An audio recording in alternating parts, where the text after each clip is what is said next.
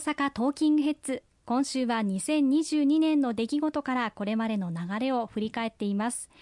今年はロシアのウクライナ侵攻と参議院選挙の印象がかなり強かったんですが新型コロナ対策が徐々に進んできたこともあって2020年2021年に比べれば気分的にかなり違いましたよね。そうですね。あのおかげさまで、えー、皆様のご協力によりましてコロナ対策も随分とあの進んだというふうに思います。あの先ほども述べましたけれども、ワクチンの接種も3回目、4回目、5回目と進んでおりますし、オミクロン対応のワクチン接種もスタートしております。さらには国産の飲み薬、これが承認が下りたという明るいニュースもあの飛び込んでまいりました。このコロナ対策、さらに加速化していって、感染症に強い国づくり、感染症というのはいつ、いかなる時にどのような感染症が感染するかというのがわからないので、なかなか難しいんですけれども、この3年間の経験というものをしっかりと教訓にして、日本における感染症対策の司令塔、これを政府にも作っていくように今準備をしているところです。しっかりとした感染症に強い国づくり進めていきたいと思いますね。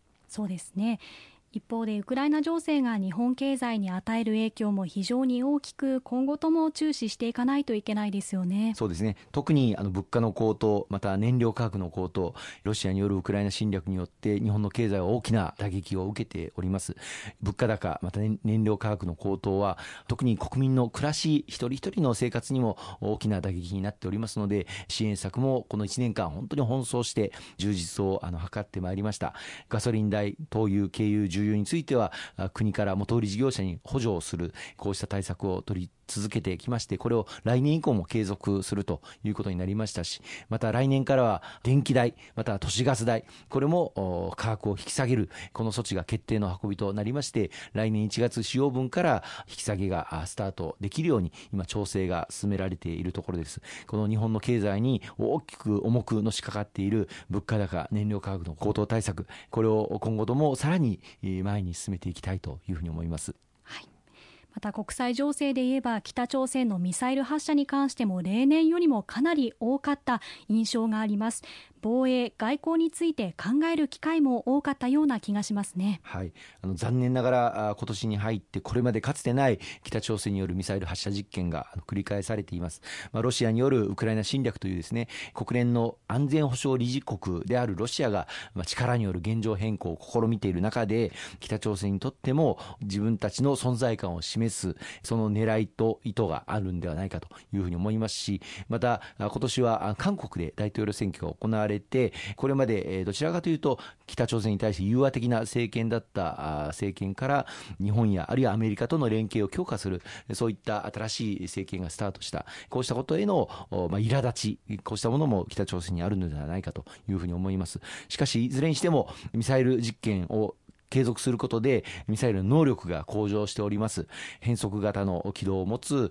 ミサイルであったりとか極超音速というマッハを超える非常に速いスピードで飛んでくるミサイル。こうしたミサイルがもし万が一我が国に飛んできた時に、まあ、日本は迎撃体制を万全にしておりますけれども果たして本当に全てのミサイルを撃ち落とすことができるんだろうかというこの課題に対して、まあ、正面から検討していく必要がありこの年末いわゆる防衛3文書の議論の中でもし万が一迎撃し尽くせないようなミサイル攻撃があった場合には必要最小限度の行動として日本の平和と国民の生命財産を守るために相手に対して反撃する能力も保有するということを決定をさせていただいたところです。もちろん反撃するといっても当然それは日本の平和と安全を守り日本の国民の生命財産を守るための必要最小限度の措置でなければなりませんしその保有しているということ自体が相手に対する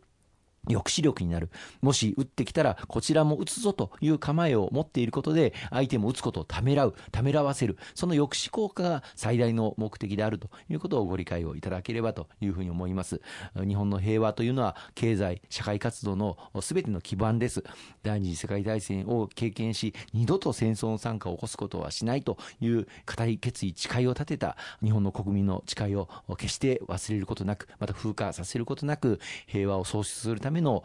取り組みを今後も進めていきたいと思いますね。わかりました。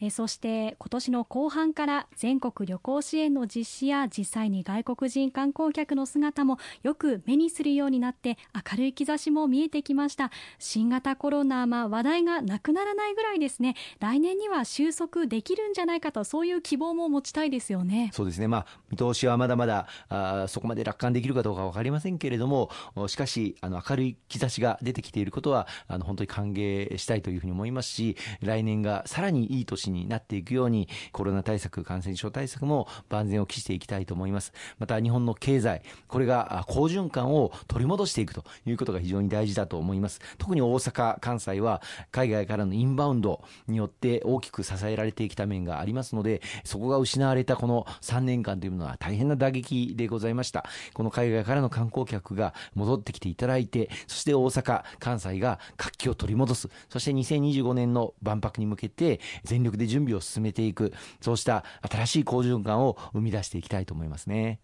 そうですよね。大きく前進するといえば子育て支援そして賃金アップの流れを進めていくなど恒久的に取り組んでいかないといけないことはたくさんあるんですけれども気分的にも大きく前向きに改善されてきたというのが今年の特徴のように感じられますね、はい、特にあの物価高が続いておりますのでそういう中で大変大事なのは賃金上昇だというふうに思います。物価高を上回るお給料をあの上げていく。そうした流れがさらに世の中の雰囲気を明るくしてしていくんではないかというふうに思います。賃金上昇の流れを着実にしていくために、今回の臨時国会の補正予算の中でも、賃金上昇をしていただいた企業さんには、補助金等の加算を図ったりとか、あるいは給付上限額を大幅に引き上げたりとか、この賃金上昇、人への投資というものを着実に進めていく、まあ、岸田内閣、今の自公政権の最大の新たな資本主義の柱でもありますので、着実に進めていきたいと思います。そうですね。